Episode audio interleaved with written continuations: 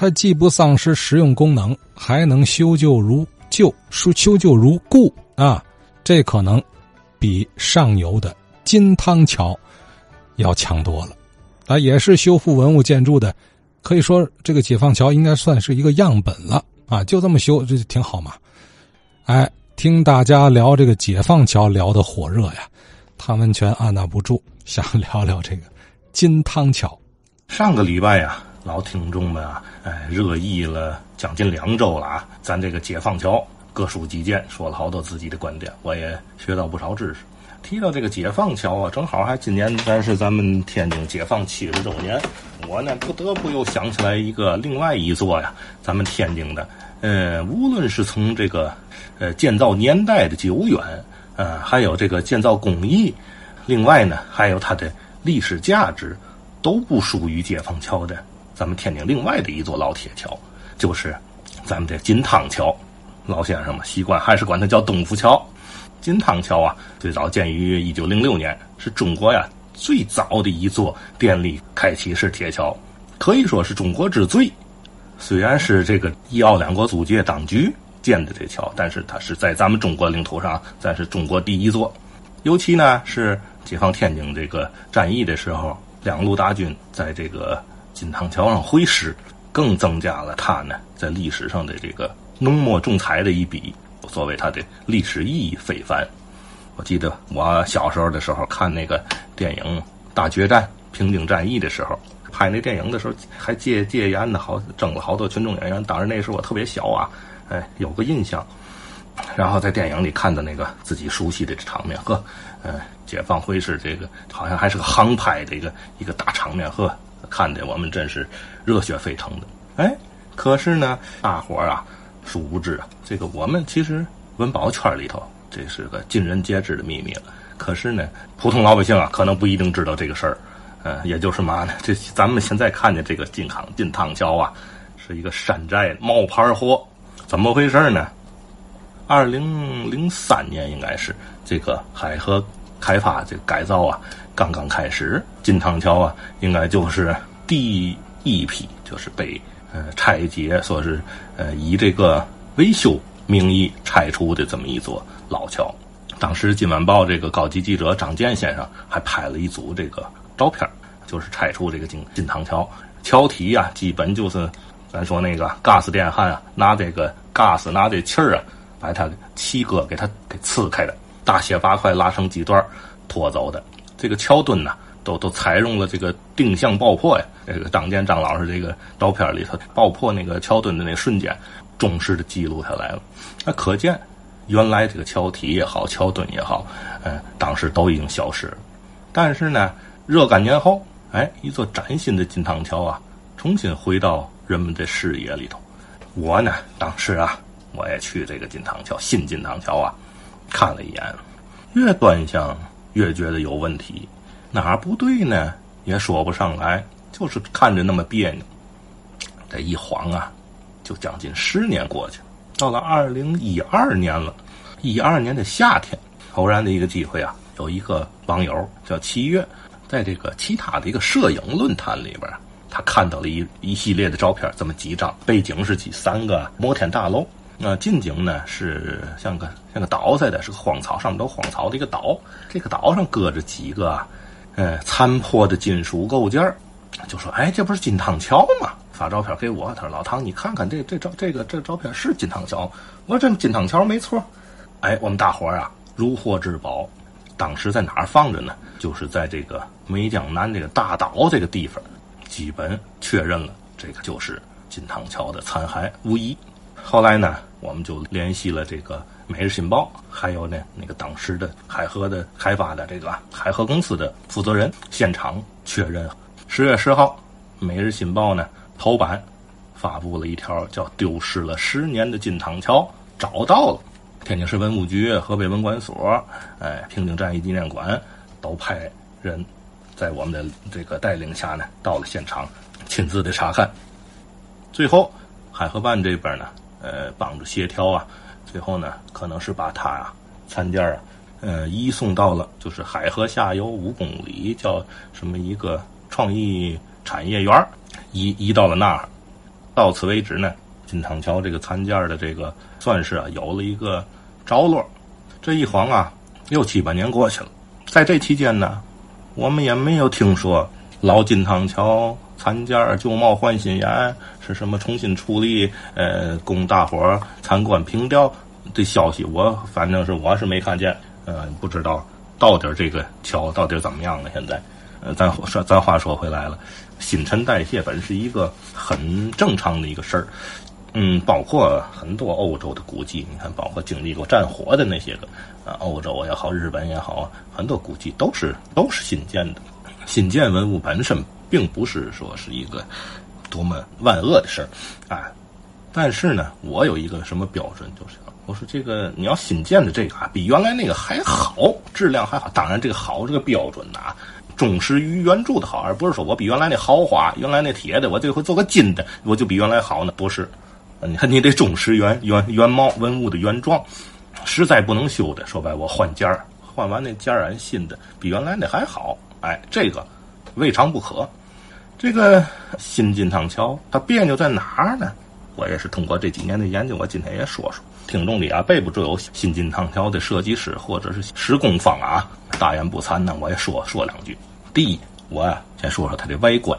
咱知道这金汤桥啊叫平起式，啊是平着开的。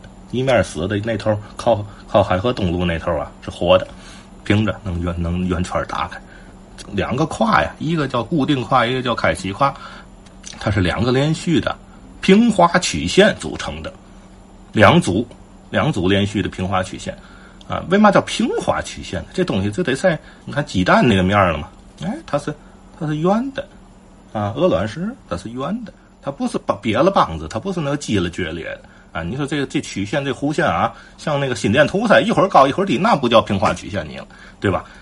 通过我的细心观察，我相信我也不是天津市第一挑毛毛的这个这高眼，我想也有好些老乡应该也注意到这个问题。我就发现金汤桥的靠西面，也就是靠水高大街这一面的这个固定跨，它的两道曲线不是平滑的，就是我说那激了决裂的。没注意的这个听众啊，明天你就可以看看去，拿眼穿穿，它是不是俩平滑曲线？它完全不是，它就是俩激了决裂的。怎么回事我告诉你，我虽然我没拿纸上那量过啊，这个平滑曲线怎么讲？从高这尖上到低这一条一条曲线，这立柱啊，它一定是，比如这一棵最高那棵啊，咱咱举例子啊，好比三米，哎，比它稍微矮一点那个五十公分，两米五。然后两米，然后一米五，然后一米，然后五十公分，这么着下来，它准是平滑曲线。它其中有两颗呀，对不起你了，耗尺寸耗对了，难的时候给难反了，一米跟一米五那颗难难掉个了，它先下去又上来了，先矮了又高起来了。哎，这不是我的凭空揣测，您到现场去看去。再有一个重要问题，它所有的料头都比老乔料头小。无论从厚度、工字钢的这个长短、宽窄、薄厚，都比老乔小一号。包括它那个两个有个两个立柱，上面有个有个铁的圆球，圆球上有个尖儿，就是那红缨枪那尖儿似的。你看看我们，因为我们在梅江南看的那个老桥，那个尖儿做的好，再用一百年也坏不了，跟埃菲尔铁塔那尖儿似的。那个厚实料头，那真是拿手铁呀锻出来啊焊上的。到这个新桥上，您再看看去。是焊上俩铁球啊，焊了俩针，就跟那避雷针似的，小小尖儿不点少个哎呦，太顺太薄气了。还有就是它的开启功能问题，平起式。因为从老桥上这个残迹上，我们看到了很多的齿轮传动装置，在这个桥就是活动这一面啊，底下大的、小的、长的、短的一大堆，赶到这新桥上你了，没了，全给简化了，省略了。而且呢，当时我记得我在网上看过一篇天大什么机械工程系呀，啊写的这个叫金汤桥开启功能啊创新实验报告，大概其实这名字啊我不一定记得住，那意思这个是我们自主创新的一个成果，新成果。哎，我有一机会啊，我上桥的这东面海河东路上奥匈帝国领事馆门口，我往底下一看，正好能看见这个传动装置，好看完我就乐了。这现在这个传动装置变成嘛了呢？我简单的说啊，我说的不一定对。怎么回事呢？它等于在这个活动跨这一面这个桥的正中央底下，不就是这个桥墩子吗？在桥墩子上啊，做了一个呀圆形的这么一个槽，在这槽上啊，搁了四个轱辘，这尼龙轱辘拖着这个这大铁桥的桥身，四个对角啊，东南西北四个，一通上电，这四个轱辘走转悠悠，就在这个圆形的这槽里头啊转，这么一转，把上面这大家伙。给带起来了，好嘛！我说这个这成儿童玩具了，这这这这也太简单了啊！那些什么齿轮传动那些东西满没有了啊，全去啊！那些齿轮传动可能过去啊也是上礼拜那老先生说可能备不住是手动开启时候用的，平时开启时候可能不用。但是您了也得有啊，也不能把这些全给去了。为嘛说我对这个金汤桥啊特别的不叫耿耿于怀，特别我我特别。操他这数白心，这是因为金汤桥九一年呢就被天津市政府公布为市级的文物保护单位了，而且它又担负着解放天津会师的这么一个重大的一个历史事件的一个承载者。咱们对他还是那句话，不能当个活干，咱们得有点历史责任感、历史使命感啊！咱把这活糊弄过去了不行，咱后辈比咱们能耐的一定会有啊！咱不能让后辈一看，好这还市级文物就这破玩意儿。弄个四轱辘在那个在那轴里头转悠，就就是文物保护单位了。这这还全中国第一，别钻人来了。文物保护单位不能掺杂任何的掺杂使假，所以咱就提到这个文物原真性的问题。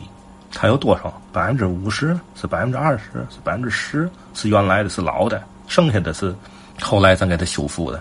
金汤桥啊，可以说一点老的也没有。据说原来老的那个是因为啊修的时候啊。再早啊，这炼钢技术也不是很成熟，啊这铁的含碳量啊掌握不好，也之所以用这个铆造技术也是这个原因，就是它没法焊，那只能铆。说白了，一批跟一批出来的这个化学成分不一样，它焊不到一块儿去。可你知道这个，你别拉它，你拿那个 gas 你把它呲开了，可不焊不上了呗。拉拉杂杂说了这么一大堆吧，哎，希望老先生们指正吧。哎呀，就能感觉到天津人对桥、对老桥的感情太深了哈。如果说今天横跨海河两岸造型各异的桥在讲述着今日我们天津的精彩，那么众多老桥那就是在诉说着曾经天津的辉煌。哎，真心希望天津啊，真是应该有一座桥梁文化博物馆。每一座老桥都对天津的发展起特殊的作用，有特殊的意义。就说这个金汤桥。啊！解放军胜利会师，标志天津解放的桥啊，全中国第一座开启桥，啊，文物建筑岂能随意更换呢？